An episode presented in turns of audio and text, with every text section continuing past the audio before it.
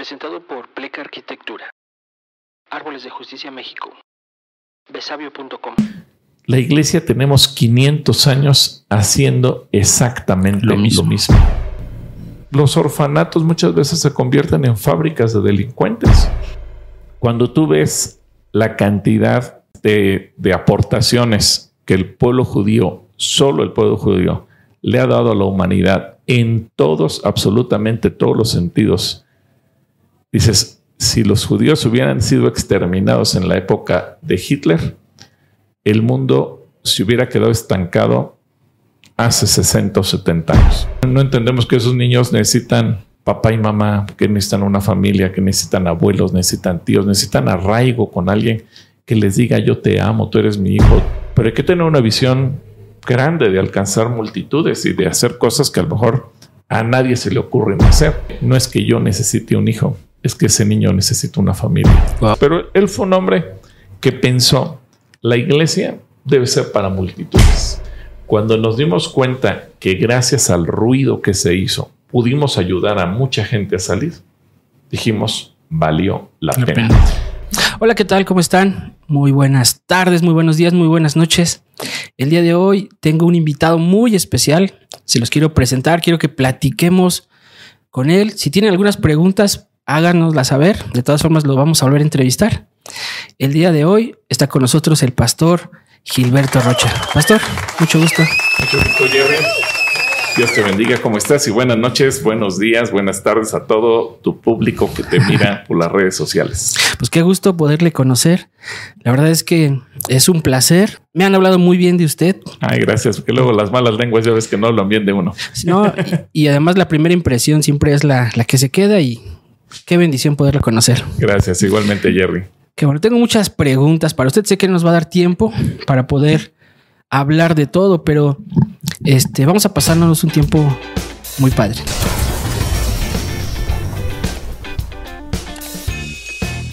Ok, perfecto.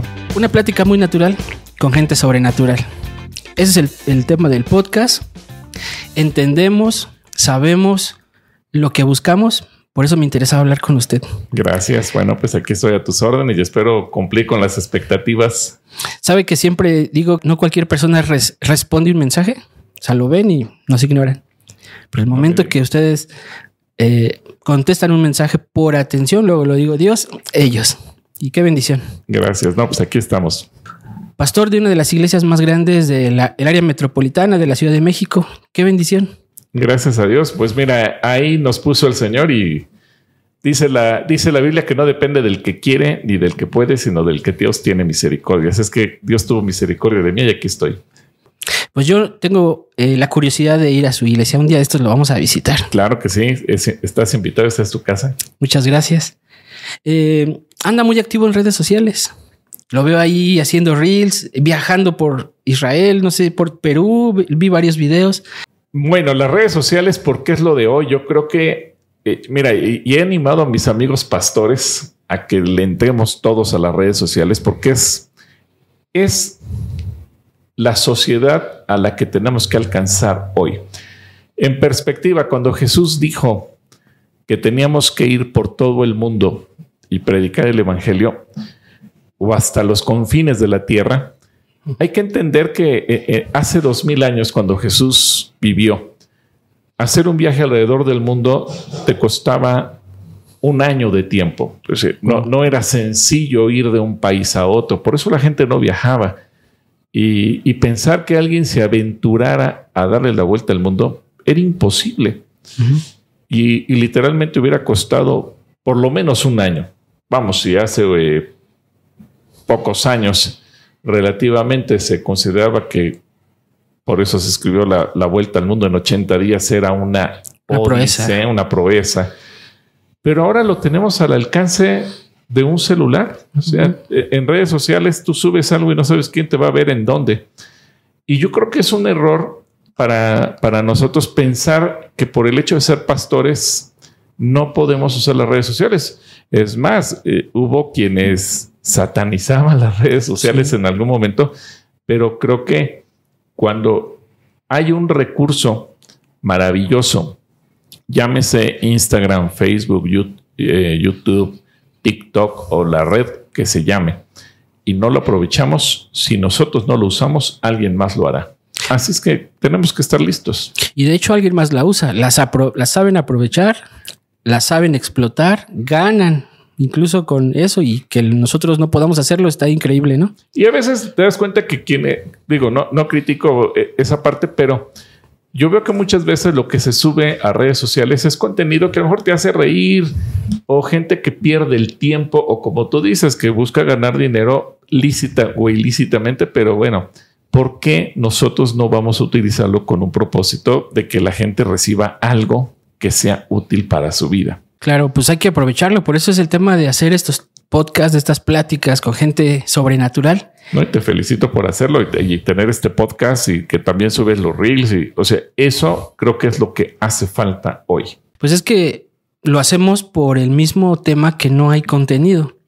O sea, uno busca, hace ahí en Facebook eh, Live o videos de Facebook y, y no encuentra uno algo que hable, algo positivo, que hable de Jesús, que hable de salud todo es albur, doble sentido, pornografía y todos esos temas. Exactamente. Pues vamos a explotarlas. Hay que explotarlos, exacto. Porque tiene muchísimos reels. Bueno, eh, lo que pasa es que me preguntaba, no es que me guste tanto viajar, claro que me gusta viajar como a toda la gente, pero pasando la pandemia se fueron dando diferentes eventos a los que he sido invitado y bueno, pues aprovechar en donde estamos para grabar algo, porque creo que a veces es útil para la gente.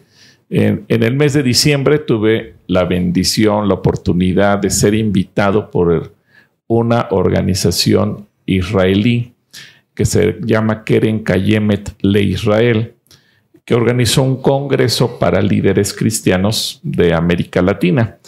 Y entre los líderes que fueron invitados tuve el privilegio de ser seleccionado, de ser invitado. Y dije, bueno, si voy a estar en Israel, no me cuesta, literalmente no me costó un peso estar allá. ¿Por qué no aprovechar y grabar algunos videos? Ahora, yo he ido a Israel muchas veces porque regularmente, hasta antes de la pandemia, cada año hacíamos viajes y llevamos gente. Pero en aquel entonces, eh, todo empezó con una chica, que te diría hace seis años, que fue a despedir a su mamá al aeropuerto. Iba a ir la mamá de, esta chica al viaje con nosotros. Y la chica me dijo, mire, mi mamá no sabe tomar fotos, no lleva cámara, no lleva nada. ¿Me puede usted mandar fotos de los lugares donde estén? Y eso me dio la idea. Bueno, entonces, ese viaje, lo, por primera vez compré una tarjeta SIM en Israel y comencé a transmitirlo en vivo mm. en Facebook. Hice puros lives de, Facebook. A mí me sorprendió la cantidad de vistas que llegaron a tener esos lives y se quedaban ahí y al otro día, como vamos desfasados ocho horas, de repente cuando yo activaba me daba cuenta que tenía mensajes. ¿Qué pasó con el recorrido de hoy? Wow. ya estaban esperando el próximo capítulo. esperando lo siguiente. Bueno, eso ya fue dando pauta. Después vino la pandemia, se suspendieron los viajes y curiosamente ahora que fui invitado, pues tuve la oportunidad de grabar algunos videos. A algunos me sorprendió que literalmente acumularon millones de vistas. Sí, sí, sí. Y como ese de que grabé en una tumba, y nunca digo que es la tumba de Jesús, esa tumba en particular me llamó la atención porque es una tumba históricamente del primer siglo, es decir, de la época. Y, 100% histórico. Exacto, entonces eso te da una idea visual en qué lugar o, cómo era el lugar donde sepultaron a Jesús. Hoy en día en Israel hay dos sitios que se consideran probables de, del lugar donde Jesús fue sepultado. Uno, que está bajo la administración de siete iglesias históricas, la católica romana, la griega, la ortodoxa, la rusa, etcétera. Pero hay encima un templo que administran estas siete eh, denominaciones o religiones que parten del cristianismo. Pero cuando tú entras ahí, te, enseñan un hueco y te dicen, allí era, pero tú ves un templo que no, no entiendes y cómo habrá sido esto hace dos mil años. El otro es un lugar administrado por un grupo de ingleses que en algún momento una expedición arqueológica descubrió y que se dieron cuenta que estaba a un lado de una montaña que tiene forma de calavera. Entonces fueron relacionando los eventos. Al momento en que lo escarban un poco más, se dan cuenta que hay un huerto. Entonces se van dando determinados factores muy parecidos a los que menciona el Evangelio.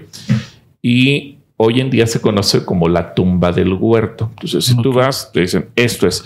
Claro, está muy bonito, muy arreglado, pero escarbaron literalmente hasta llegar al nivel de piso de la entrada. Entonces, ya, aunque, aunque tú lo puedes ver y puedes entrar a la tumba, y, el jardín está arreglado de una manera muy digna, muy bonito, muy interesante, con ganas ahí incluso de tener tiempos de alabanza y adoración.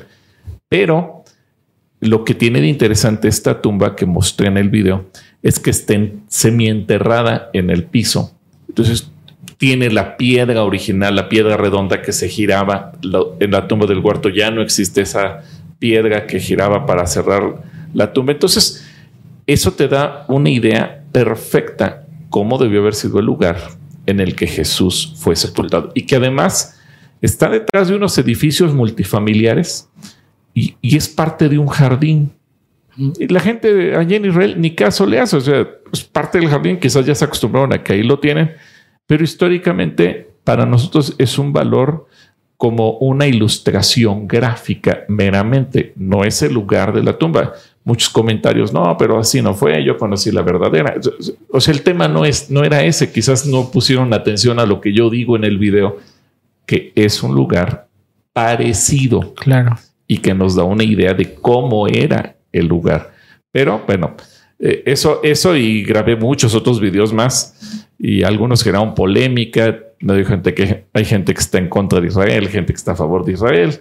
Pero vamos, así son las redes sociales, ¿no? Pero tiene millones de visitas, o sea, hay reels de un millón doscientos mil. Sí, sí, sí. Eh, el de la tumba alcanzó casi los cinco millones, o sea. Sí, sí, sí. Realmente fue algo que yo no me imaginaba que iba a, a tener, pero bueno, pues si a la gente le ha sido de utilidad, algunos me piden, oiga, graba más videos de ese tipo, son interesantes.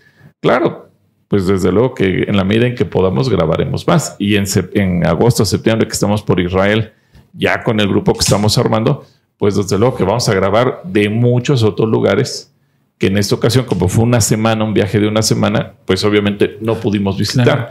Aparte, este viaje no era tanto con objetivo turístico, sino que es, por ejemplo, ese lugar estaba muy cerca del hotel donde estamos hospedados. Yo me di una escapada con mi esposo y lo grabamos pero básicamente nos dedicamos a visitar eh, edificios gubernamentales, a tener entrevistas con personas del gobierno y nos llevaron a conocer el famoso domo sobre domo de hierro que protege Israel de, los ataques terroristas y la franja de Gaza y aquí y allá. Es decir, no tuvimos tiempo de ir a los sitios que regularmente de estudio bíblico. Oiga, y sí es verdad que hay un, o a lo mejor es algo como un mito. Si hay algo, una carga espiritual o solo es una, una idea o algo que la gente, que algunas personas solo sienten. No, no, no, sí es una carga espiritual. No toda la población de Israel es creyente en Dios, también hay que entender eso.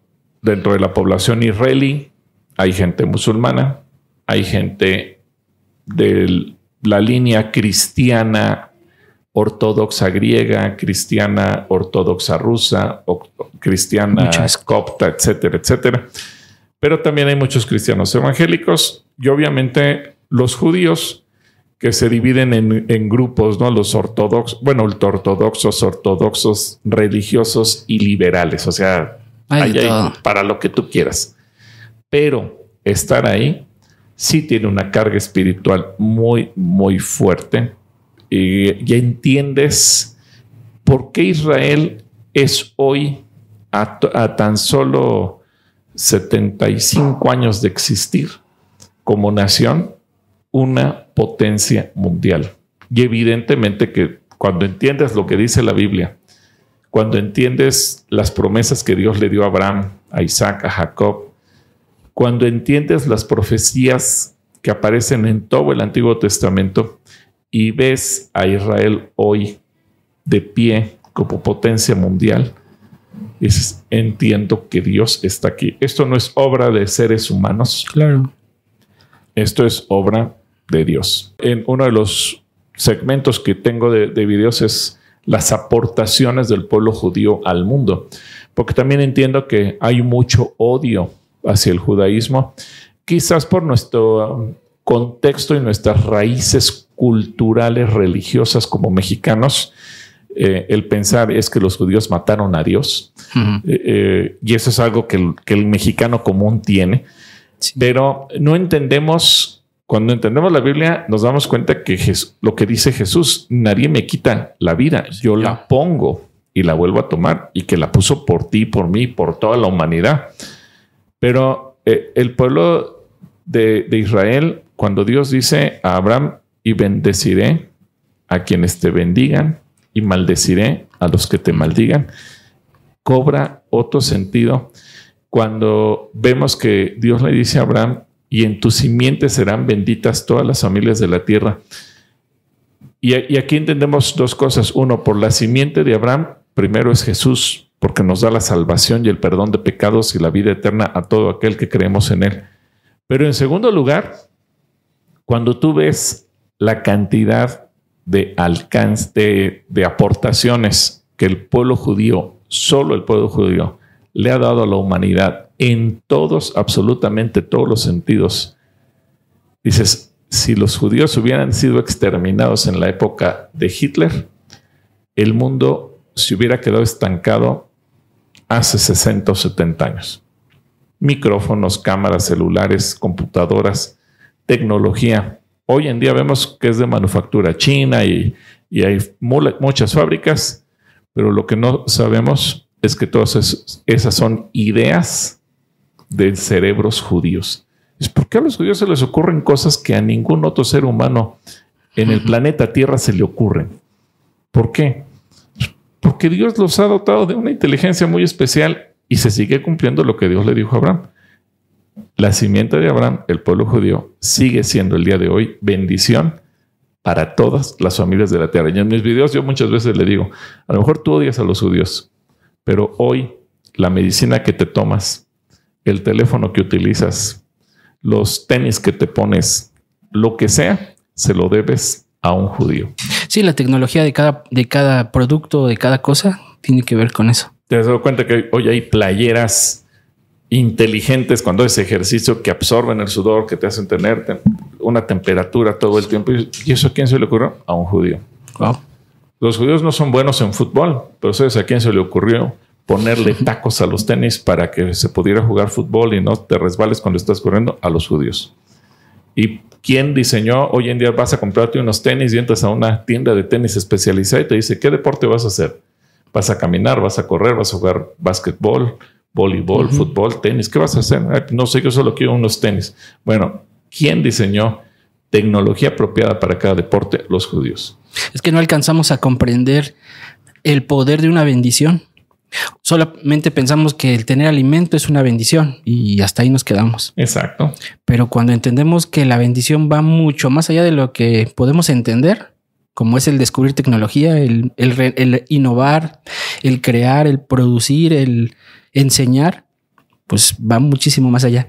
Hay una pregunta que siempre hago casi al final.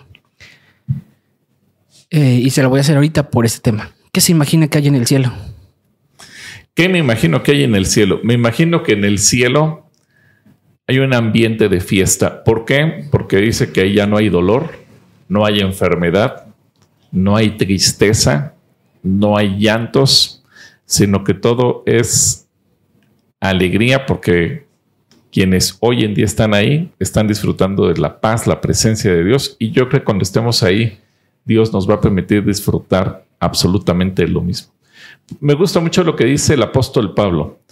Para mí el vivir es Cristo y el morir es ganancia. yo creo que la mayor parte de la gente no nos quisiéramos morir porque queremos seguir disfrutando de la vida aquí en la tierra, porque no tenemos idea de lo que nos espera en el cielo al lado de Jesús. Dijo Jaycee, yo creo que cuando esté en el cielo me voy a arrepentir de no haberme venido antes. yo creo que sí, porque yo, yo creo que estando ahí, nadie va a querer regresarse a la tierra.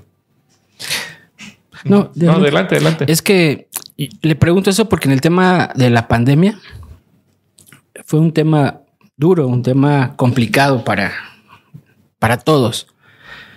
Sin duda sé que en este tiempo, pastor, hubo mucha gente que se llenó de pánico por, por morirse.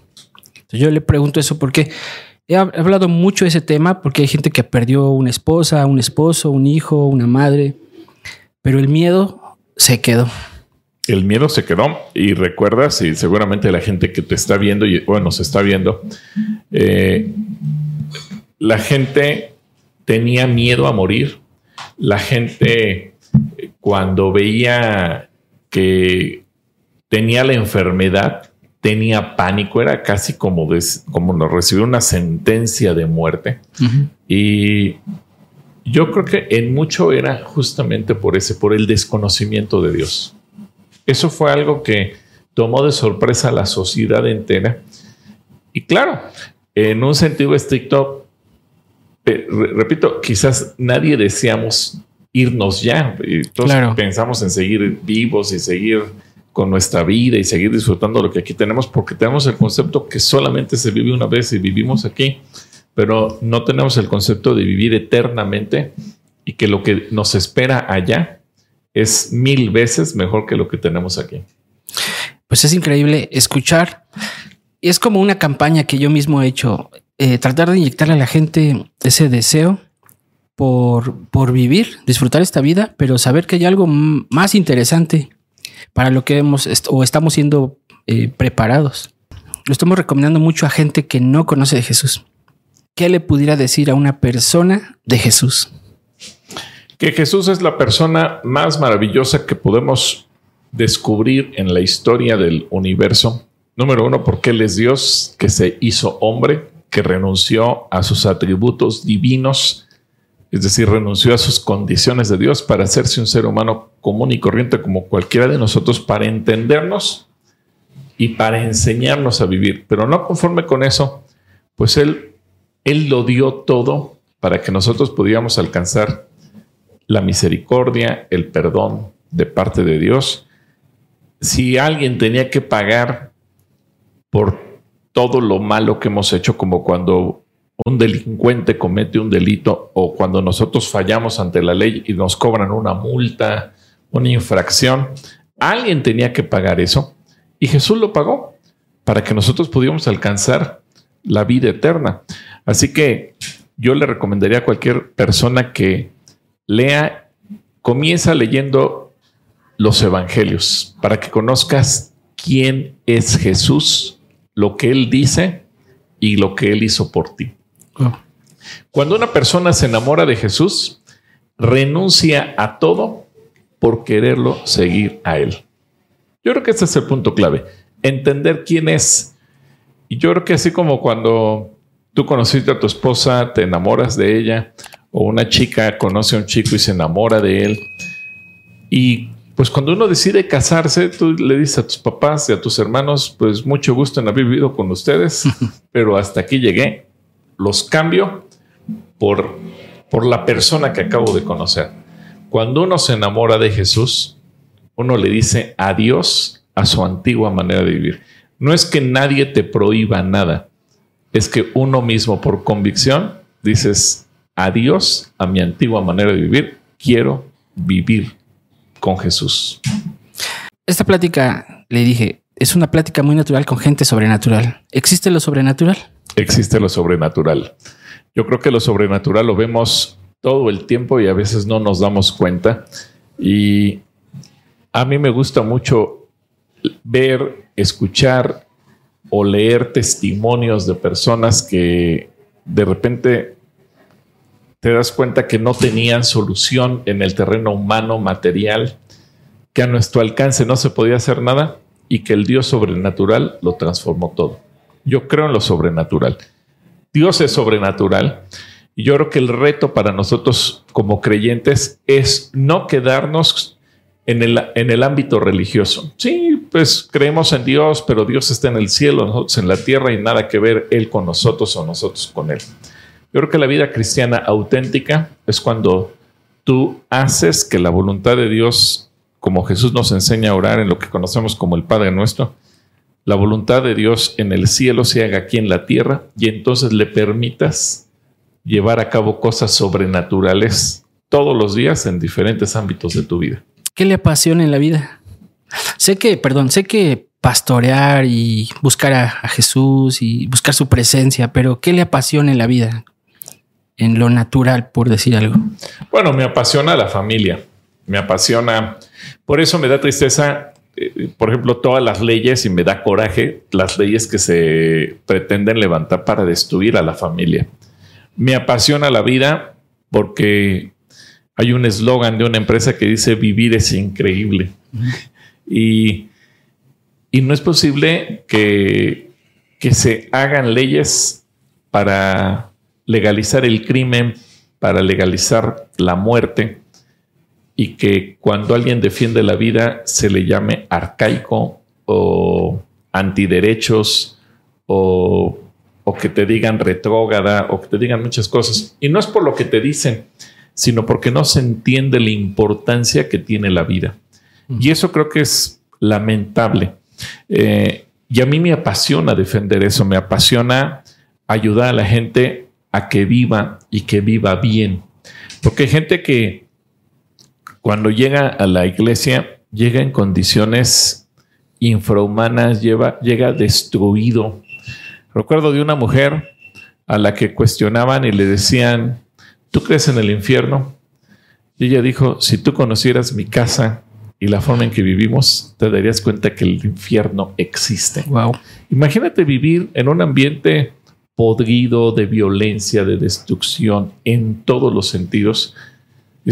¿El infierno existe? Pues no tienes que morirte para constatarlo. Hoy la gente muchas veces vive infiernos en un departamento, infierno en una casa, infierno en un cuerpo que se encuentra atado a muchas cosas.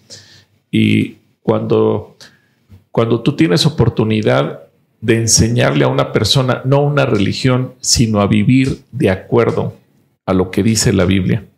Y cuando la gente empieza a poner en práctica los principios bíblicos en su propia vida y empieza a descubrir que hay una manera de vivir diferente, y esa persona empieza a ser transformada en 180 grados y se da cuenta que ese infierno en el que vivía lo puede destruir y ahora puede empezar a vivir en un cielo y empieza a vivir de una manera diferente y empieza a, ver las cosas de una manera distinta y su matrimonio se restaura, su familia se restaura y las cosas empiezan a funcionar diferente. Eso a mí me apasiona, ver cómo Dios transforma a la gente. No, no en número de, de fieles que asisten a una iglesia, sino las personas que son transformadas literalmente por el simple hecho de poner en práctica los principios de la palabra de Dios, que es la Biblia. Wow. Respecto a un poquito de este tema que hemos estado que platicamos o que acaba usted de mencionar, usted ha visto gente ser transformada, renovada. ¿Qué es lo que tiene que hacer la gente para disfrutar de todos esos beneficios? Primero, yo creo que ser sincero con uno mismo y con Dios, en reconocer todo lo que, hemos vivido mal. Eh, mira, cuando tú le preguntas a una persona, ¿tú cómo consideras que eres? Todos te dicen, pues creo que yo soy una buena persona, creo que yo soy de buen corazón. Cuando yo veo que Dios nos dice en la Biblia que nuestro corazón es perverso, y se ah, caray, yo siempre pensé que era de buen corazón y Dios me dice que soy de un corazón perverso. Cuando uno es capaz de reconocer, sí, hay mucha perversión en mi corazón, en mis deseos, en mi voluntad, en mis pensamientos, porque a veces la gente piensa, pues ve y predica eso a los reclusorios, donde están los malos. Claro. Yo soy bueno, pero cuando entendemos que a lo mejor hemos alojado en nuestro corazón mentira, engaño, envidia, odio, resentimiento, etcétera, etcétera. Pecados que no se ven, pero que están escondidos dentro de nosotros. Porque a lo mejor somos muy buenos para enjuiciar al que se droga en la calle, al que violó a una persona, a un niño, a una mujer, al que violentó, al que mató. Pero cuando Jesús dice, ten cuidado, porque tú cuando te enojas con una persona, es como si hubieras cometido un asesinato. Ah, caray, yo nunca lo había pensado así. Y entonces cuando uno es sincero y dice, sí, yo muchas veces me he enojado, insultado, he deseado la muerte, he hecho esto y aquello. Y entendemos, no tengo que estar en un reclusorio para reconocer mi nivel de maldad. Y decidimos dejar eso para empezar a aplicar lo que Dios dice y como dice la Biblia, renovar nuestra mente, nuestros conceptos, la manera en que pensamos, la manera en que vemos las cosas, es cuando empiezas a disfrutar lo que Dios te ofrece en su palabra. ¿Hay segundas oportunidades? Hay segundas oportunidades. Dios da muchas oportunidades. Un ejemplo muy lindo lo vemos en el Evangelio con dos de los discípulos, Judas y Pedro. Los dos cometieron un acto de traición. Judas vendió a Jesús por 30 monedas de plata. Pedro lo negó tres veces. Cuando le, oye, tú también andabas con él. No, yo ni lo conozco. A mí no me involucren. Tres veces lo negó. Y Jesús se lo había advertido. Y, Pedro dijo, pero, pues, no, ¿cómo crees? O sea, todos te pueden negar menos yo. Y él lo negó tres veces. Y yo me pongo a pensar, si Jesús no nos diera segundas oportunidades, Pedro hubiera sido desechado. Es más, yo juego con la hipótesis, ¿qué hubiera pasado si Judas se hubiera acercado a pedirle perdón a Jesús? El problema es que Judas se sintió mal por lo que pasó y en lugar de pedir perdón se fue a suicidar. Pedro pudo haber, tomado, pudo haber tomado la misma decisión de Judas, de haber sido a suicidar después de haber negado al Señor. Pero, pero Pedro buscó la segunda oportunidad y el Señor se la dio. Y, y si te das cuenta, Pedro no era un ser humano perfecto. Más adelante dice Pablo que en algún momento Pedro era de condenar porque tenía una actitud hipócrita y cuando le convenía actuaba de una manera y cuando le, le convenía actuaba de otra. Pero cuando Pedro escribe acerca de Pablo, reconoce que lo que dice Pablo es de parte de Dios. Y te das cuenta que entonces Pedro al paso de los años fue corrigiendo actitudes. Y, la Biblia te enseña de seres humanos imperfectos que llegaron a ser instrumentos en las manos de Dios porque tuvieron la osadía de dejar atrás su vida pasada y decidir vivir como Dios, Dios manda. Y entonces hoy tenemos a Pedro como uno de los principales apóstoles, pilar de la iglesia, un instrumento de parte de Dios. Y dices, gracias a Dios por gente como él que nos da ejemplo de que las segundas oportunidades existen y que no importa quién seamos, Dios nos puede dar la oportunidad de ser instrumentos en sus manos. Y de volver a comenzar algo que parece perdido. Esa es la oportunidad de, creer en Jesús o de la oportunidad que nos da Jesús de volver a empezar. Exacto, la oportunidad de volver a empezar y la oportunidad de no quedarte tirado en el piso. Cuando una persona se aleja de Dios, eh, pues simplemente le estamos dando oportunidad a que, el, a que el diablo también nos destruya y que se aproveche de nosotros. Cuando una persona se acerca a Dios, Dios siempre nos dará la mejor oportunidad. Le pregunto porque nos acaba de obsequiar su libro, el libro Kairos. Kairos. Tiempos. Así es. ¿Nos puede hablar un poquito de este libro? Mira, ese libro, Dios me lo inspiró en eh, eh, hablando de que según nosotros tenemos un tiempo, un tiempo que vemos humanamente, pero Dios tiene un tiempo perfecto, un momento en el que se dan las cosas más allá de lo que nosotros podemos imaginar o podemos suponer. Dios no está sujeto al tiempo. El tiempo es, es un concepto muy interesante porque Dios lo inventó cuando dice, que puso alrededor del planeta Tierra el Sol, la Luna, las estrellas y que servirían como señales para los tiempos, las estaciones, los días, los meses y los años. Al final de cuentas, los seres humanos hicimos los calendarios y cada cultura ha intentado ajustarlo como ha podido y nos damos cuenta que algunos lo hicieron muy bien, muy perfectos, otros les falló tantito. Pero al final de cuentas, tú y yo nos guiamos por un calendario, nos guiamos por un reloj que nos dice qué, hora es y demás. Pero Dios no se guía por eso, porque Dios, Dios es más allá de las vueltas que le da la Tierra a su propio eje y pasa un día, o Dios es más allá de las vueltas que la Tierra le da alrededor del Sol, que sería un año. Dios es más allá de eso. Y cuando Dios señala tiempos para nosotros, entonces entendemos cómo es el kairos, el tiempo perfecto de Dios. En el griego hay dos palabras interesantes. Cronos, que es la forma en que nosotros, los seres humanos, medimos el tiempo. Y si quedamos de vernos un día a una hora, sabemos que ese es Cronos. Pero el tiempo de Dios es un kairos. Y a veces Dios nos presenta oportunidades que podemos aprovechar o podemos perder. Y yo lo relato en el último capítulo del libro de Kairos, una, una anécdota muy interesante que es parte de la historia justamente del pueblo de Israel, pero del tiempo moderno, cuando hablamos de la guerra de los seis días. Y obviamente el tomar la decisión a tiempo como la tomó en ese momento el ejército israelí marcó la diferencia entre ganar o perder.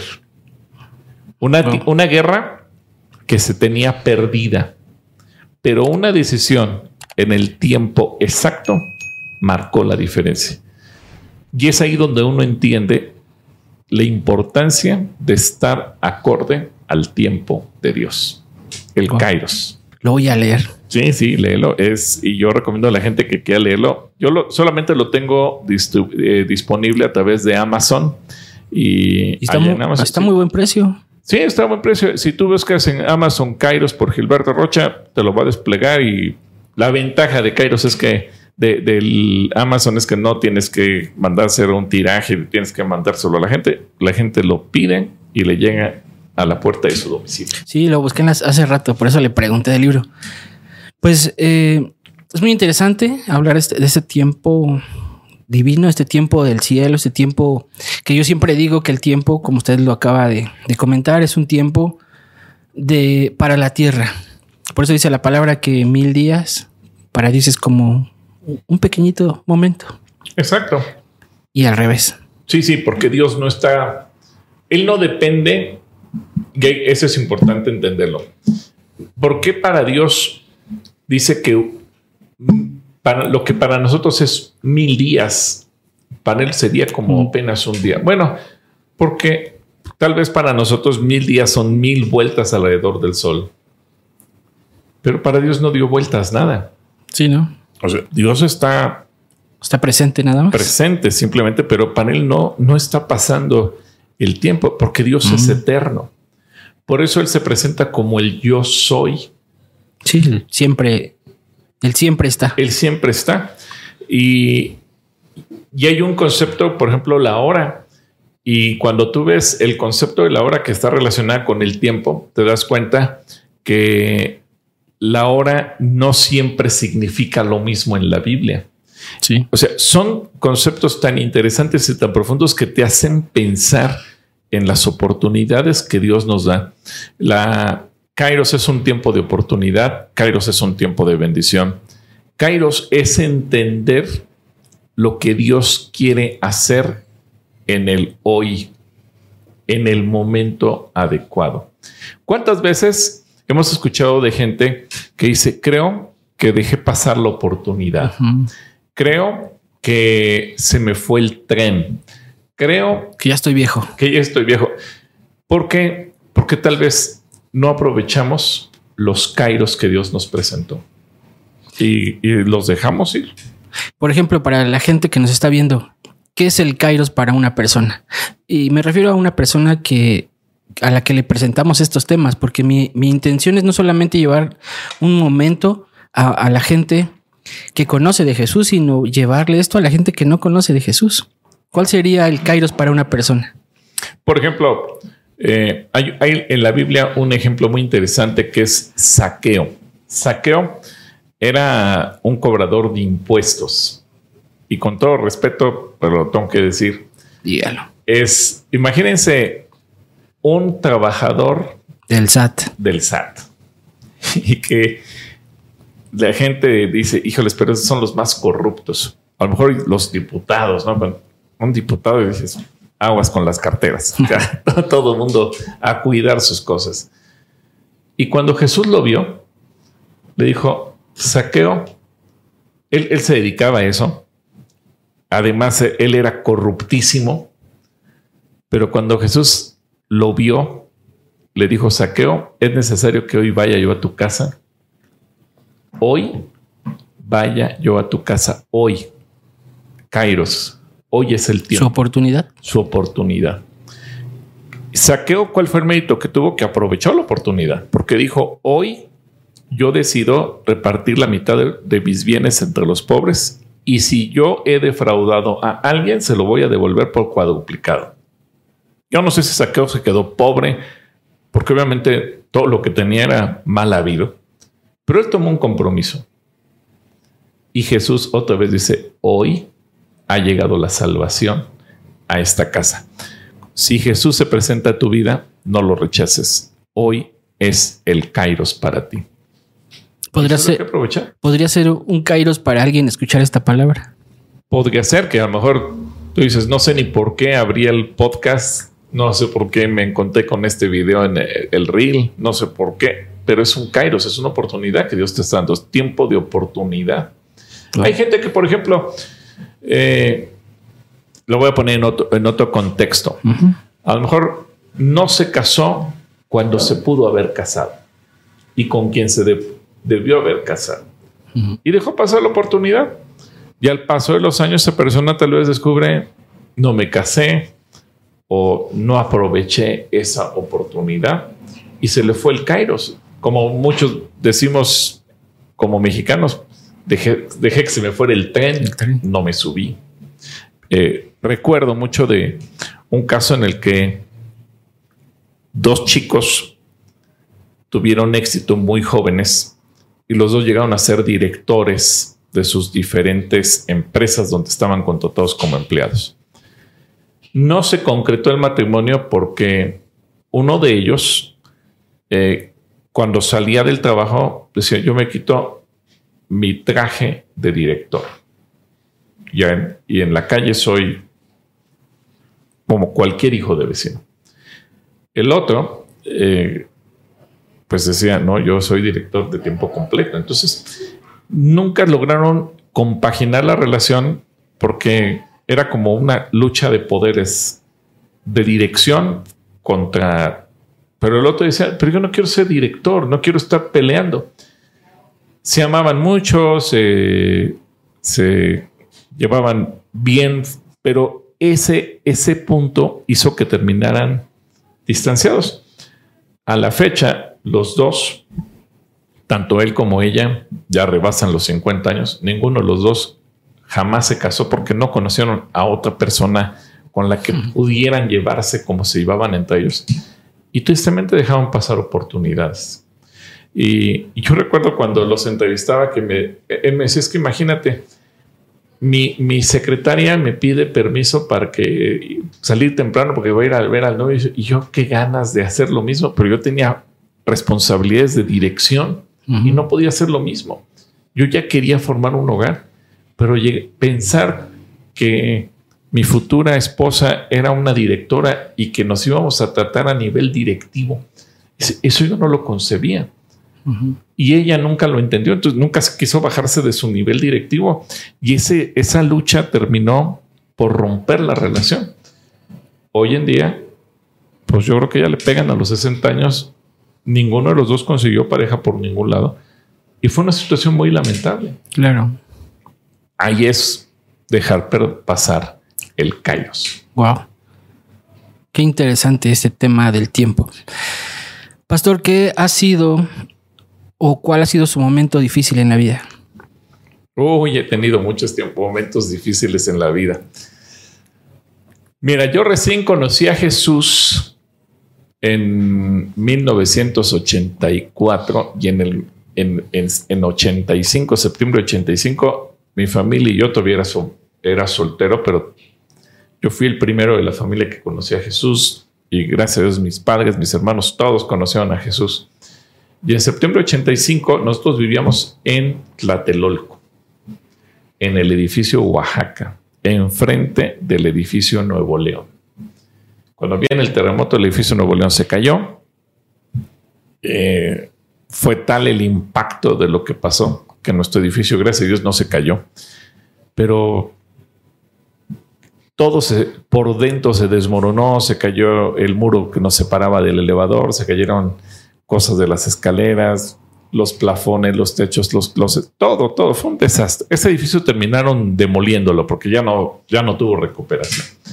Entonces ahí, junto con mi familia, pasar la aventura de y ahora a dónde vamos a pasar la noche y a dónde vamos a ir. No tener nada, de nada, de nada. Yo estaba estudiando la carrera de computación, estaba iniciando un negocio.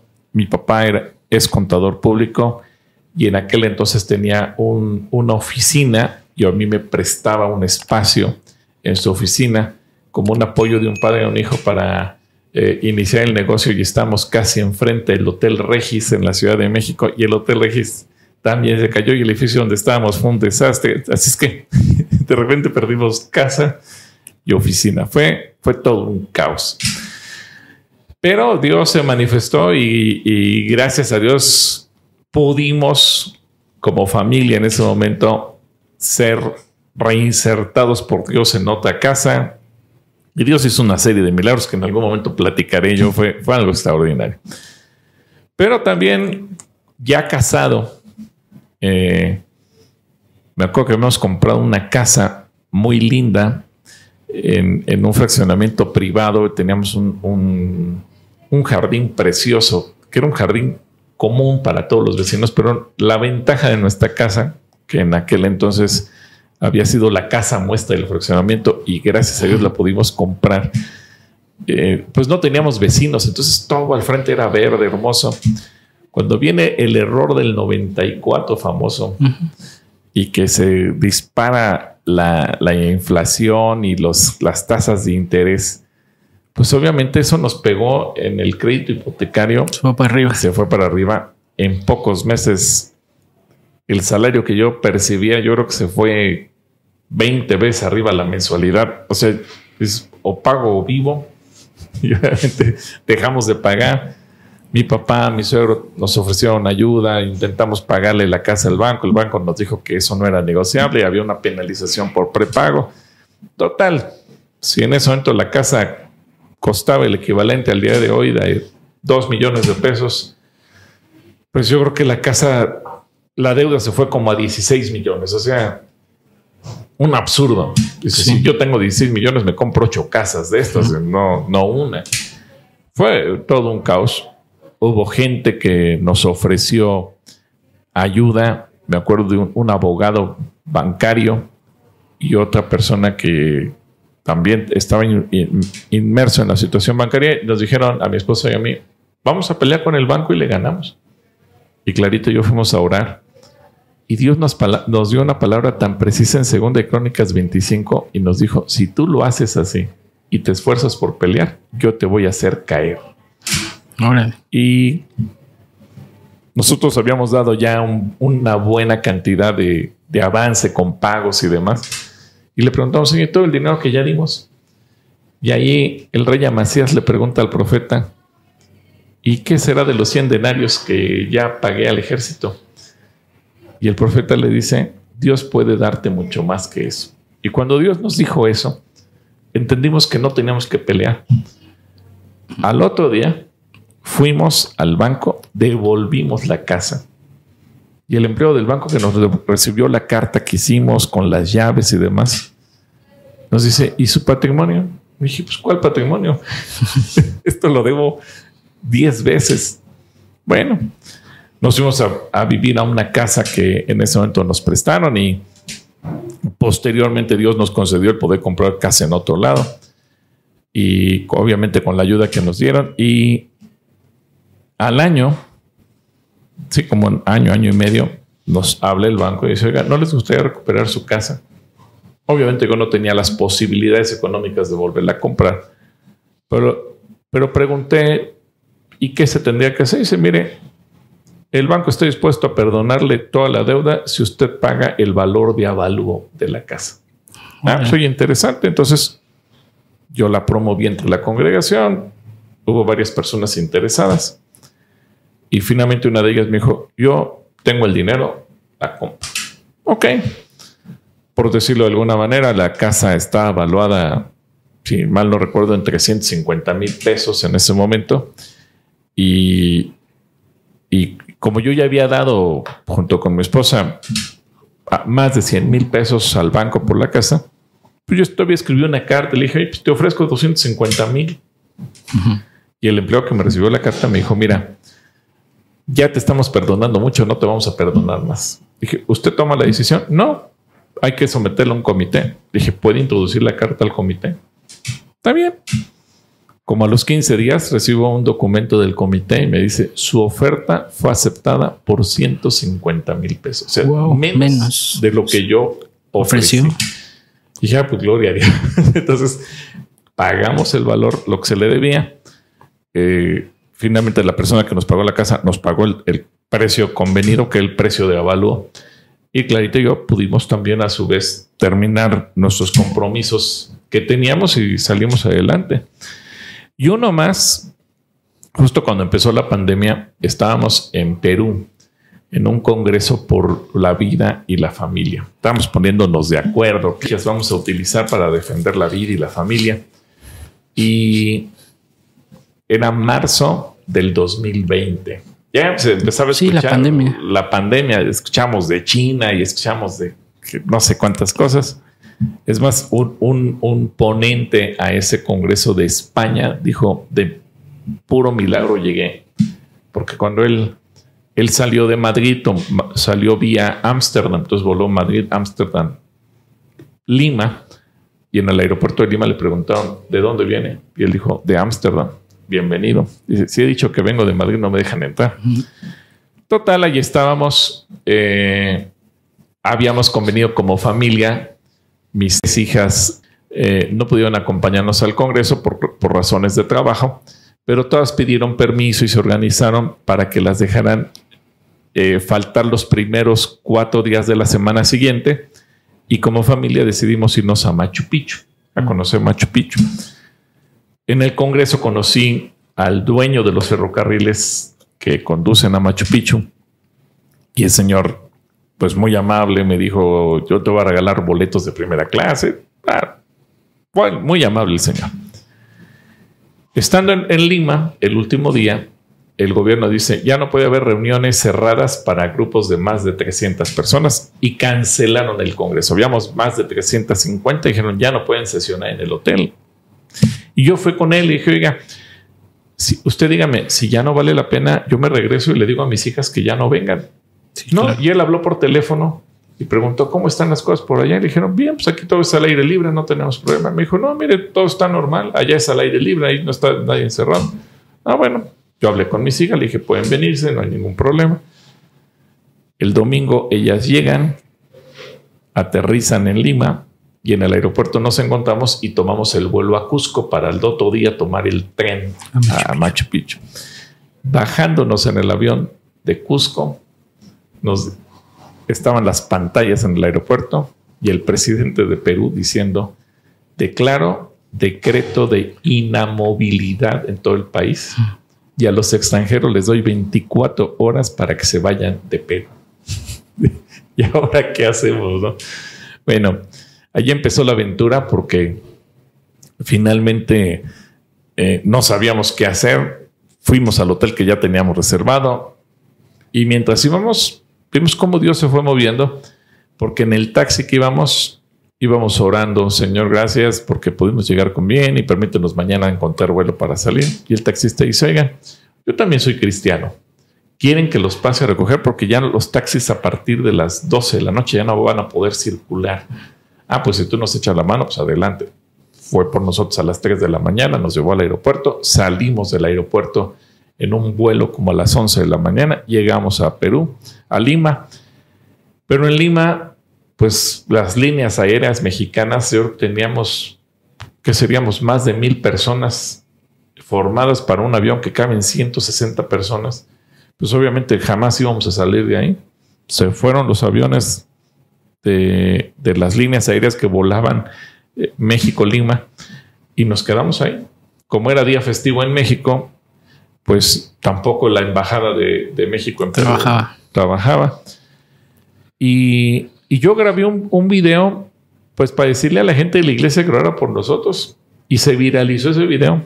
Entonces fue curioso porque como a las diez y media de la noche me llaman por teléfono y me dice que, que de parte de Ciro Gómez Leiva que si puedo dar una entrevista, y que si de parte de este noticiero y que si parte del otro, que parte de aquello.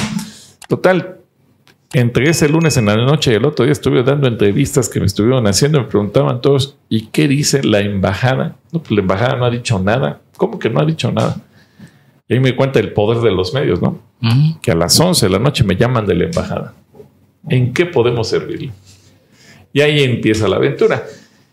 Y gracias a Dios, eh, se crea un grupo, una red de toda la gente que estábamos metidas allí en Perú. Se llamaba Mexicanos Atrapados en Perú. Así le pusieron a esa, a esa chat. y, y fue muy padre porque a partir de eso pudimos ayudar a mucha gente a salir de Perú de, de esa condición en la que estamos. Y no por nosotros, nos dimos cuenta simplemente Dios fue conectando todas las cosas, fue conectando las personas, los hechos y los lugares. Pero a lo que voy es que cuando nos quedamos ahí dijimos, ¿y ahora dónde nos vamos? En un país que no es nuestro, una ciudad que no es nuestra. Y a los amigos que le llamamos, pues nadie podía ayudarnos. El mismo señor que es- es el dueño de los trenes de, que, que van a, de- a Machu Picchu, me dijo, no se preocupe, pastor, le voy a conseguir habitación en uno de mis hoteles. Dije, ah, bueno. Pero a los cinco minutos me llama y me dice, perdóneme, pero nos acaban de cerrar todos los hoteles. Mm. Aunque quiera, no tengo dónde recibir. No, pues, Pues pues, ni modo. Y gente muy linda me hablaba y me decía, ¿qué necesitas? ¿Te depositamos dinero? No, no me deposites dinero. O sea, yo me sentiría mal recibiendo dinero. ¿Y qué hago con ese dinero? O sea, no hay restaurantes abiertos, no hay hoteles abiertos, no hay supermercados abiertos. Sí, está todo cerrado. No, no puedes hacer nada. O sea, pues sí, te puedo depositar un millón de pesos y ¿qué hago con ese dinero? ¿Qué cuentas te doy que hice con ese dinero si no tengo a dónde ir a pagar por ningún servicio? Vamos, ni siquiera un taxi que me lleve a otro lado. Así que, por misericordia, alguien nos consiguió alojamiento en una escuela y ahí estuvimos alojados en una escuela varios días.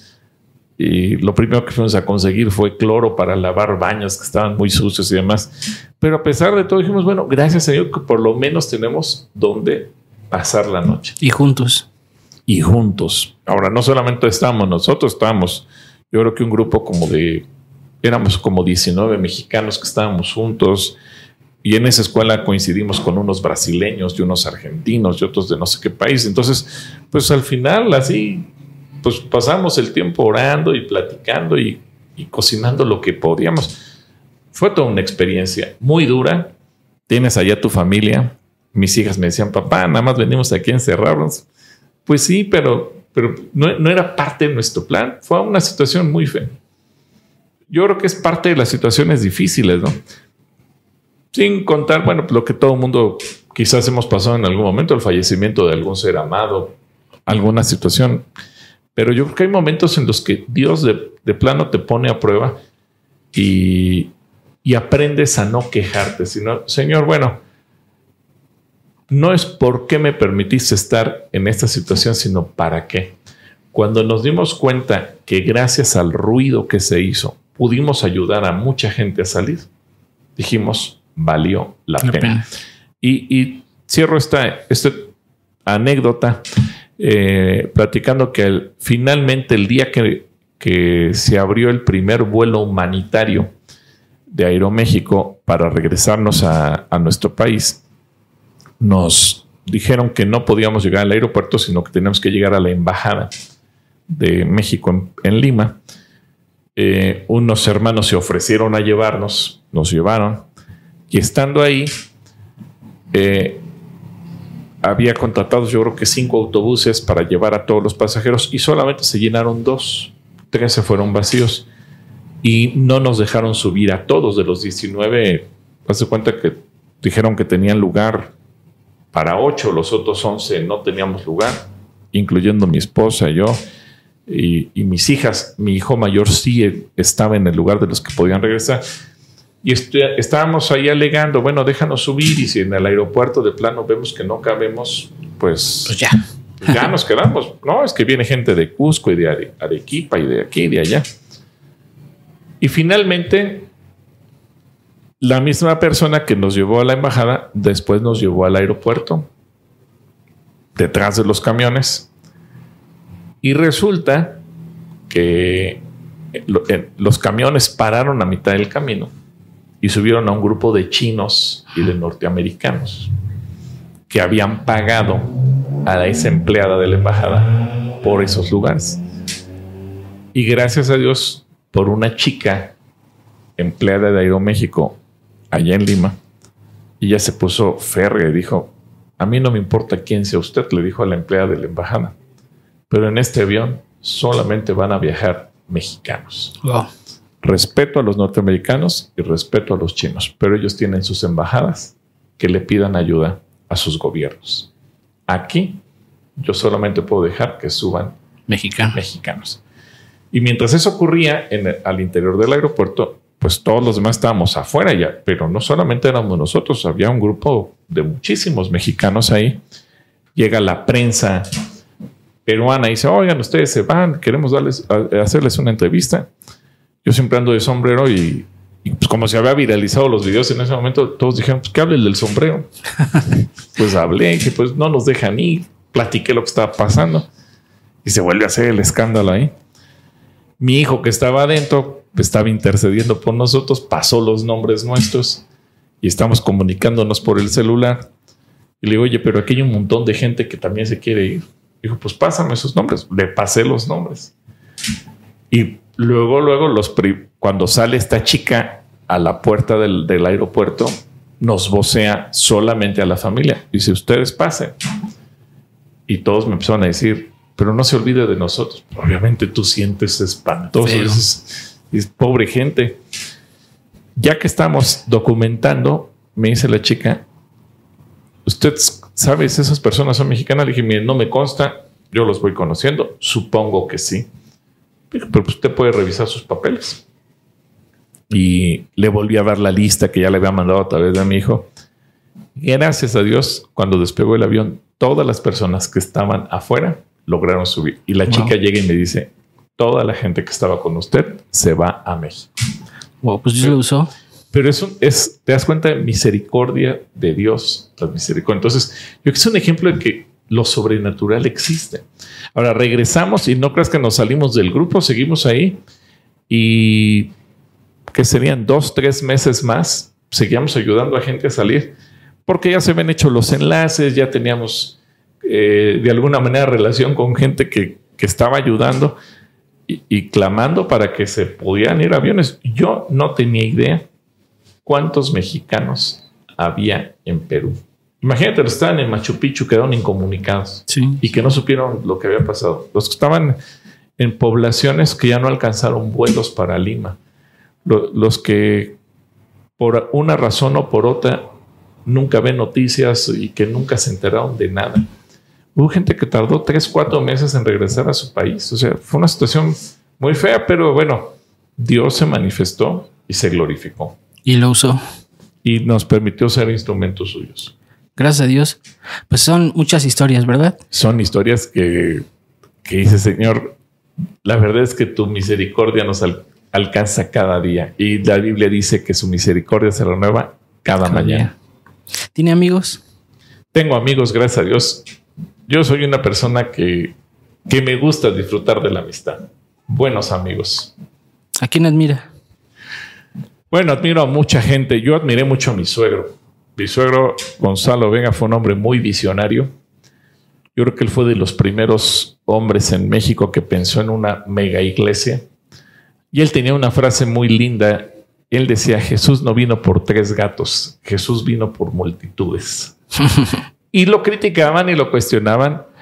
Yo sé que en su tiempo él rompió muchos paradigmas, pero finalmente él hizo las cosas de una manera tan sabia que tú podías estar en desacuerdo con él, pero no le podías señalar nada en contra porque él todo lo que hacía lo hacía basado en la escritura. Wow. Entonces, eh, puede ser que haya gente que dijera, yo no estoy de acuerdo en que existan iglesias tan grandes, yo no estoy de acuerdo con esto, no estoy de acuerdo con aquello. Está bien. Todos Cada podemos quien. pensar cosas diferentes, pero él fue un hombre que pensó, la iglesia debe ser para multitudes. O sea, hay que romper esquemas. Toda iglesia comienza con tres, cuatro personas, porque así empiezan todas las congregaciones. Pero hay que tener una visión grande de alcanzar multitudes y de hacer cosas que a lo mejor a nadie se le ocurren hacer. Yo hoy en día admiro a, bueno, admiré a el hermano Jesús Castelazo, un hombre increíble que pese a ser un hombre sin, sin estudios académicos, un hombre sencillo, fue un hombre que entregó todo por el Evangelio y era un gran maestro de la palabra y que estableció iglesias prácticamente en todo el estado de Chiapas, aunque su visión fue muy regional, pero fue un hombre que, que dejó un legado.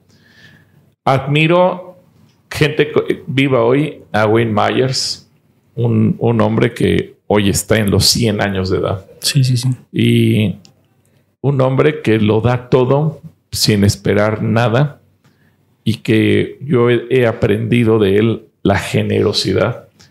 Y cuando tú le invitas a predicar y tú le das una ofrenda te das cuenta que él te regresa dos o tres veces más porque siempre te da más de lo que de lo que tú le puedes dar.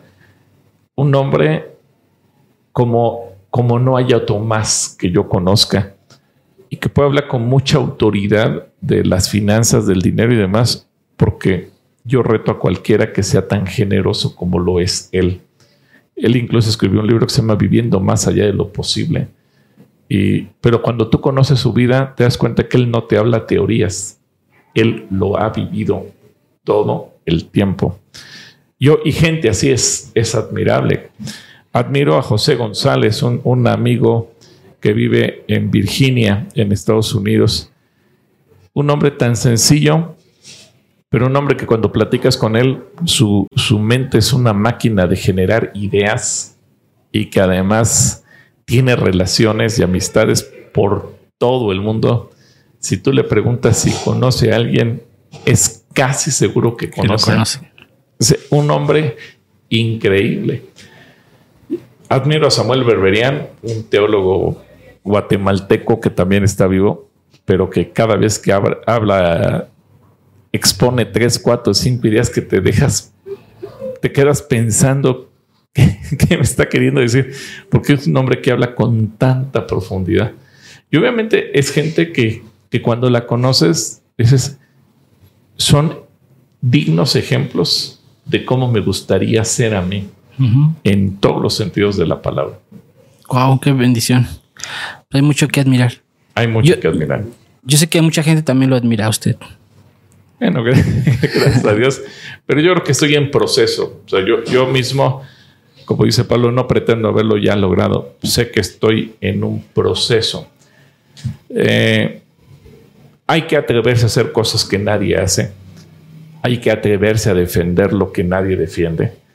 Un tema que a mí me apasiona es defender a los niños.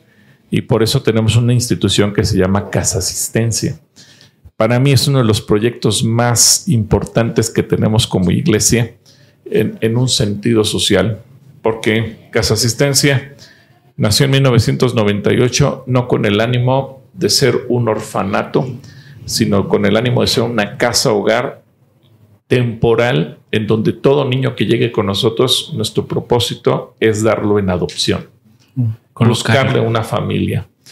Así como hay muchos niños huérfanos, hay muchas familias que desean tener un hijo. Y no solamente parejas que no pueden tener hijos. Eh, yo recuerdo mucho el caso de una familia que tenía 11 hijos y ellos metieron su solicitud para adoptar a una niña. No es cierto, a un niño, y este niño tenía una discapacidad. Y cuando estuvieron enfrente del juez, el juez les preguntó, ¿y ustedes por qué quieren adoptar un hijo? ¿Qué necesidad tienen? Y la respuesta del hermano fue absolutamente sabia y dejó en silencio al juez. cuando le dijo, mire, no es que yo necesite un hijo, es que ese niño necesita una familia. Wow. Y aquí estamos nosotros para dárselo. Wow.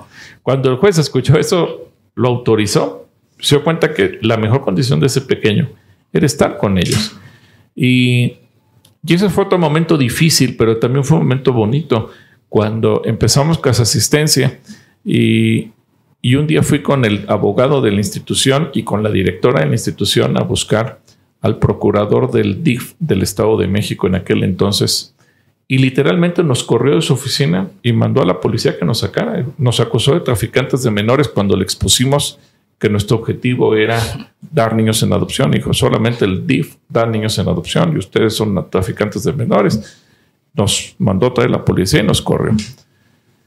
Pero empezamos a orar y, y Dios le dio al, al, abogado una estrategia muy interesante. Hazte cuenta que tú y tu esposa querían adoptar. Uh -huh. Entonces el abogado les dijo, ustedes van a demandar a Casa Asistencia y van a decir que cumplen con todos los requisitos legales. Para esto ya había un protocolo de exámenes psicológicos, trabajo social, etcétera. Cuando esa pareja estaba lista, ustedes van a decir que ya están listos de acuerdo a tal y tal y tal artículo, pero Casa Asistencia se niega a darle los niños en adopción. Entonces empezó a echar a andar la estrategia. Obviamente el juez me llamaba a mí. Yo decía, bueno, yo no tengo nada en contra de la pareja, pero el DIF sí. Y el DIF no me deja. Entonces yo le echaba la bolita al DIF. Wow. Entonces el pleito ya se iba en contra del DIF. Y ganamos el primer caso. Y ganamos el segundo caso. Y ganamos el tercer caso. Cuando estaba en ciernes el cuarto caso, me habla el procurador me dice, señor Rocha, vamos a dejar de pelearnos y vamos a empezar a trabajar en equipo. Dije, yo lo vine a buscar a usted para trabajar en equipo. Bueno, no le vengo a recriminar nada. Trabajemos en equipo. Ese hombre, Dios lo utilizó cuando entendió que no estábamos buscando sino el bien de los niños. Y entonces este, este señor metió una iniciativa a nombre del gobernador, modifica la ley y se creó el Consejo Mexiquense de Adopciones. Y en lugar de, de, andarle pidiendo favores al Ministerio Público y a los jueces de aquí y allá, empezamos a trabajar. Ya se cuenta, esta mesa donde estamos, así grandota, estábamos representantes de diferentes instituciones y cada caso que teníamos, traíamos el expediente a esa mesa una vez al mes. Decíamos cuál era la situación del niño, que en mi caso, representando Casa Asistencia, tenemos una pareja que cumple los requisitos, bla, bla, bla lo revisamos entre todos y entonces empezamos a acelerar adopciones y así trabajamos cientos de adopciones. Finalmente, en otro gobierno entró el celo, se retira el, el Consejo Mexiquense de Adopciones, lo desbarata el, gobierno en turno. Por decreto se cambia la ley y, y a principios de la legislatura pasada, un día en mi oficina llegaron tres diputados de la actual legislatura del Estado de México y me dijeron, pues venimos a ver qué se le ofrece, en qué le podemos ayudar. Y dije, miren, yo nunca pido nada a los políticos porque no me gusta pedirle nada a los políticos, pero ahora sí les voy a pedir, cambien la ley de adopciones para que otra vez podamos dar niños en adopción. Y este es un dato documentado. En, a principios del 2022 se, se publicó una noticia. Crecen las adopciones 50% en el país. 2020 se dieron dos niños en adopción en todo el país. 2021, tres niños en adopción. Por eso se manejan las cifras 50%. Y dices, wow, 50% es mucho. Sí, pues no te están diciendo cuántos. Dos y tres. Uh -huh. Cuando hubo años que dimos arriba de 100. Dice, no es posible. Y no entendemos que esos niños necesitan un hogar. No, no entendemos que esos niños necesitan papá y mamá, que necesitan una familia, que necesitan abuelos, necesitan tíos, necesitan arraigo con alguien que les diga yo te amo, tú eres mi hijo, tú eres mi nieto, tú eres mi sobrino, tú eres mi primo, que se sientan amados, arraigados. Tú le puedes dar a un niño un orfanato de oro, pero ese niño nunca va a tener el cariño, el amor de una familia. Y eso cambia las cosas. ¿Y qué pasa cuando el DIF le dice a, a un jovencito a los 18 años, llegaste a la mayor edad, te vas. ¿Qué va a hacer? ¿Qué va a hacer? O sea, y luego nos preguntamos por qué hay tanta violencia, por qué hay tanta prostitución, por qué hay tanta delincuencia. Pues los orfanatos muchas veces se convierten en fábricas de delincuentes. Y no porque los niños lo quieran ser, sino porque los niños quedan a merced. Sí, no tienen opción. Exacto. No tienen recursos. A veces las niñas le dicen al DIF, pues contrátame, yo me quedo a cuidar a mis hermanitos. Pero no todos lo hacen. Sí, sí, sí. Entonces, pues de qué vas a vivir? Pues, pues, esos chicos caen fácilmente víctimas de la prostitución, la trata de personas o de, de la delincuencia organizada. Entonces, por eso nuestra lucha es ayudemos a esos niños. O sea, no es solamente defender la vida, sino también hacer algo. Me- la gente me pregunta, ok, y una chica que está embarazada, ¿qué hacemos? Ayudarla. Y entiendo que a lo mejor no quiera tener al niño si el niño es producto de una acción, un delito. Pero y el niño no lo vamos a matar. Pues ayudemos a esa niña que pueda entregar a un niño en adopción y al niño procuremosle un futuro como se merece, como un, cualquier ser humano con dignidad lo puede tener. Es decir, buscar alternativas para que le ayudemos a todos a resolver su problemática. Wow, qué, qué increíble que necesitemos oír eso. La verdad es que yo trabajo en, e- en ese ambiente, en el ambiente político. Y sí hay temas muy interesantes como el tema de la salud. Con la persona que trabajo tiene que ver con temas de, tuvo, tuvo que ver con temas de salud, tuvo que ver con temas de, de vacunas, con atención de muchos tipos, pero la iglesia necesita escuchar eso. Yo sé que puede haber también diputados que conozcan de Jesús, así que hay que presionar también para que pues nos alcancen eh, esas, esas herramientas de la ley para poder ayudar a más gente. Exacto. Y, y muchas, muchos años, recuerdo una reunión que hace varios años hubo en el Senado de la República, la ley del Estado de México era punta de lanza y era ejemplar para el resto del país de cómo trabajar la adopción. Te pongo un ejemplo. Un niño que fue abandonado en un hotel o en un jardín, en un, en un parque. eh, anteriormente pasaba más de un año para que ese niño pudiera ser considerado expósito, es decir, libre jurídicamente para ser entregado en adopción. Y a raíz de las modificaciones que se hicieron, dijeron, ok, tres meses, porque si a una persona, por sencilla que sea y que vive en el pueblo más olvidado del país, le roban a su bebé, se hace un escándalo y en provincia las estaciones de radio son muy accesibles para la gente. Eh, pues inmediatamente se sabe. O sea, no tienes que esperarte un año a ver si ese niño lo, se lo robaron en algún lado o en otro. Tres meses es más que suficiente para hacer la averiguación.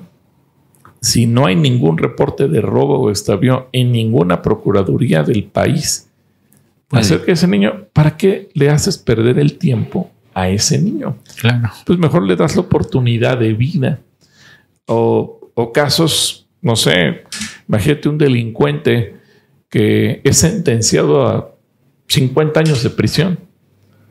Y el niño entonces queda en calidad de huérfano porque tal vez sus padres van a purgar una condena, como dicen ahora, ¿no? Tres cadenas perpetuas o X cantidades. Yo no sé por qué ponen así, va a estar 800 años en prisión. Eso no, no existe. Pero ¿y el niño? ¿Y el niño qué culpa tiene? Entonces, a veces tienes que mover los hilos y presionar a las autoridades, hagamos algo por estos niños. Yo me doy cuenta que a veces la autoridad es tan insensible en el tema de los niños como que no importan. Pues, pues el niño se puede quedar toda la vida en un orfanato y no pasa nada. No, espérame, sí pasa, porque ese niño también está creciendo resentido contra la sociedad, contra la gente, contra todo mundo, contra la vida. Y el día que ese niño es un adulto, pues ya no busca quién se la hizo, sino quién se la pague. Claro. Y es entendible, o sea, entiendes por qué el niño reacciona como reacciona. ¿Por qué si lo podemos evitar, no lo hacemos? Y me dicen, bueno, es que muchas in- instituciones y orfanatos no tienen dentro de su objeto social el, el dar en adopción. Pues yo, si estuviera en mis manos, yo cambiaría la ley y obligaría a todas las instituciones que se encargan a atender niños a que todos estén obligados a buscar la adopción. lo ideal es que no existieran instituciones como nosotros, pero no vivimos en un mundo ideal y sabemos que siempre va a haber casos de abandono infantil, casos donde los niños son víctimas de un delito, casos donde los niños son hijos de algún delincuente y por circunstancias llegan a quedar huérfanos, etcétera, etcétera, etcétera. Alguien debe tener misericordia de esos niños. Y a mí mi Dios me habló muy fuerte cuando leí lo que dice Proverbios 30, alza tu voz por los que no tienen voz. Entonces, esa es una convicción que tenemos. Sí o sí, tenemos que trabajar por esos niños. Pues qué increíble ministerio, qué increíble forma de pensar, qué increíble que haya iglesias dedicadas a ayudar y a pues hacer lo que le toca al gobierno. Pues les falta el amor. Les falta el amor. Y yo creo que también a veces se nos olvida que, que Dios nos encomienda también a la iglesia hacer eso. Exacto. Cuando dice que Dios hará habitar a los huérfanos en familia. Pues es un versículo muy lindo del libro de los Salmos. Pero te pones a pensar, bueno, ¿y de qué manera Dios va a usar o, o va a hacer que esos huérfanos puedan ser insertados en una familia? Si la iglesia que conocemos la escritura no hacemos esa parte del trabajo, ¿quién lo va a hacer? Está duro. Es difícil. Pastor, eh, para terminar esta plática tan interesante, deme un consejo. Bueno, yo el consejo que te doy a ti, invade las redes sociales. O sea, yo creo que este es un tiempo en el que le tenemos que aprender a predicar dentro y fuera. Trata de llegar con el mensaje de Jesús a multitudes. Y yo creo que hoy, somos privilegiados porque hoy podemos hacerlo fuera de, de todo paradigma que anteriormente teníamos. Yo creo que hoy ya no, ya no vivimos en una época en donde soñemos con hacer un evento evangelístico llenando estadios, pero sí podemos llenar más que estadios a través de las redes sociales y que la iglesia que estás levantando tú, que sea una iglesia que piense en todos los segmentos de la sociedad. Yo creo que es lindo pensar que, que Dios siempre se va a manifestar de una manera especial. No toda la gente va a estar de acuerdo. Va a haber gente que te va a criticar, va a haber gente que te va a decir que estás mal, pero no le hagas caso a esa gente. Tú sigue adelante. Eh, no voy a decir quién me lo dijo porque a veces la gente puede tomar posición a favor o en contra. Pero hay un pasaje muy interesante en el Evangelio donde dice que los muchachos empezaron a alabar a Jesús y los fariseos se enojaron porque los muchachos alababan a Jesús. Yo no sé de qué manera lo hicieron, pero llama la atención los fariseos contra los muchachos por causa de Jesús. Y después el Señor da un mensaje en torno a los odres viejos. Y yo creo que es importante reconocer en qué momento me estoy convirtiendo en un odre viejo. Y creo que nos convertimos en odres viejos cuando vemos que hay una forma distinta a la que yo conozco o a la que estoy acostumbrada para alabar a Dios, para enseñar acerca de Dios y cuando la gente se enoja, o a lo mejor yo mismo me enojo, quiere decir que ya me convertí en un odre viejo. Así que nunca te conviertas en un odre viejo. Porque así como hoy, lo de hoy son, los podcasts y son los reels y yo no sé en 10 años qué va a haber. A lo mejor va a haber una cosa que hoy no nos imaginamos que puede existir y hay que estar listos para entrar a lo que esté en vigor dentro de 10 años. Me acuerdo que hace, cuando yo conocí a Jesús, eh, lo que estaba de moda eran los cassettes y, la gente compraba los cassettes.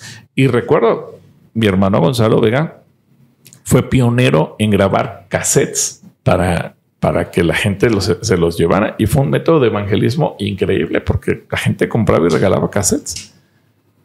Recuerdo después cuando los cassettes pasaron de moda. El CD. Y al CD. Y hubieras visto, nos quedamos en la bodega, no sé con cuántos cassettes. Y empezamos a decir, bueno, pues llévese los cassettes por un peso. Pues ya nadie quería los cassettes. ni regalados. Bueno, regalamos cassettes. Nadie quería cassettes. Tenías que pagar para que el camión de basura se llevara los cassettes.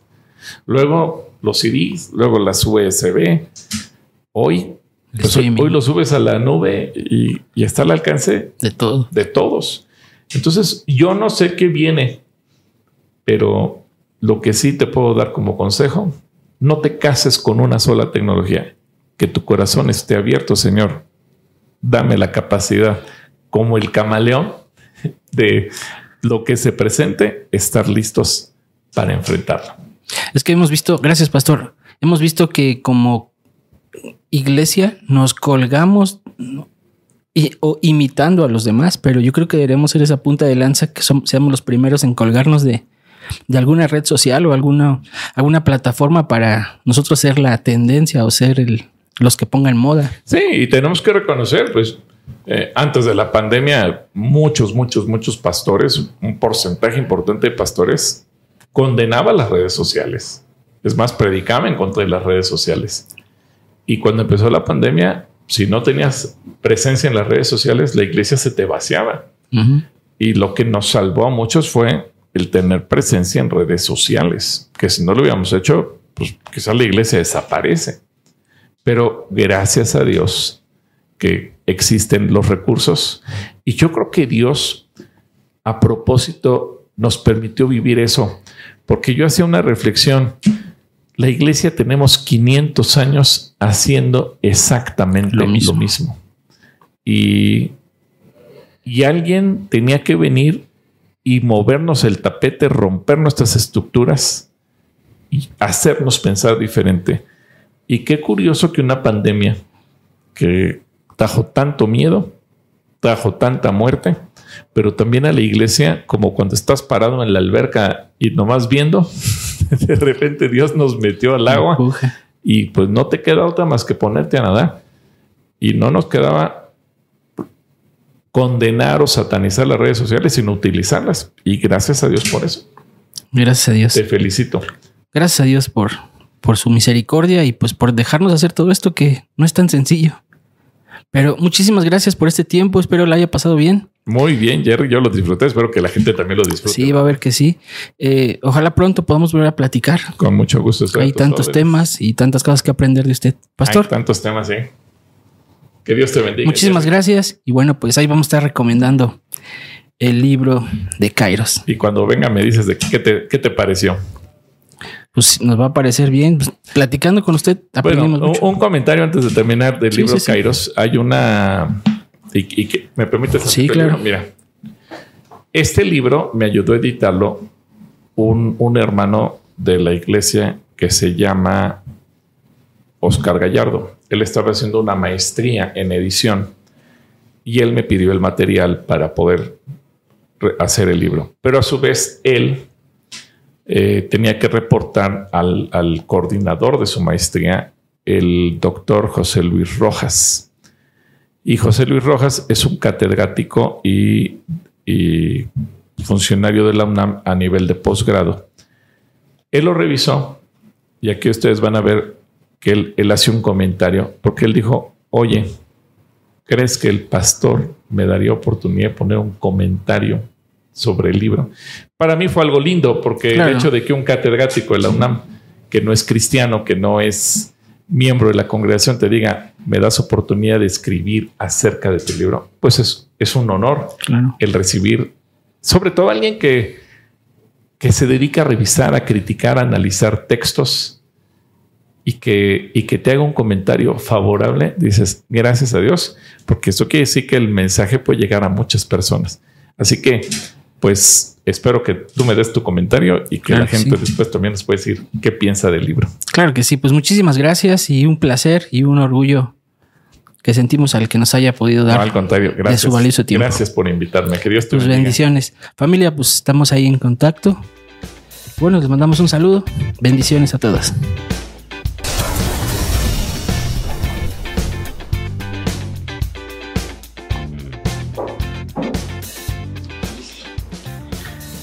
¿Cómo se sintió? Muy bien, muchas gracias.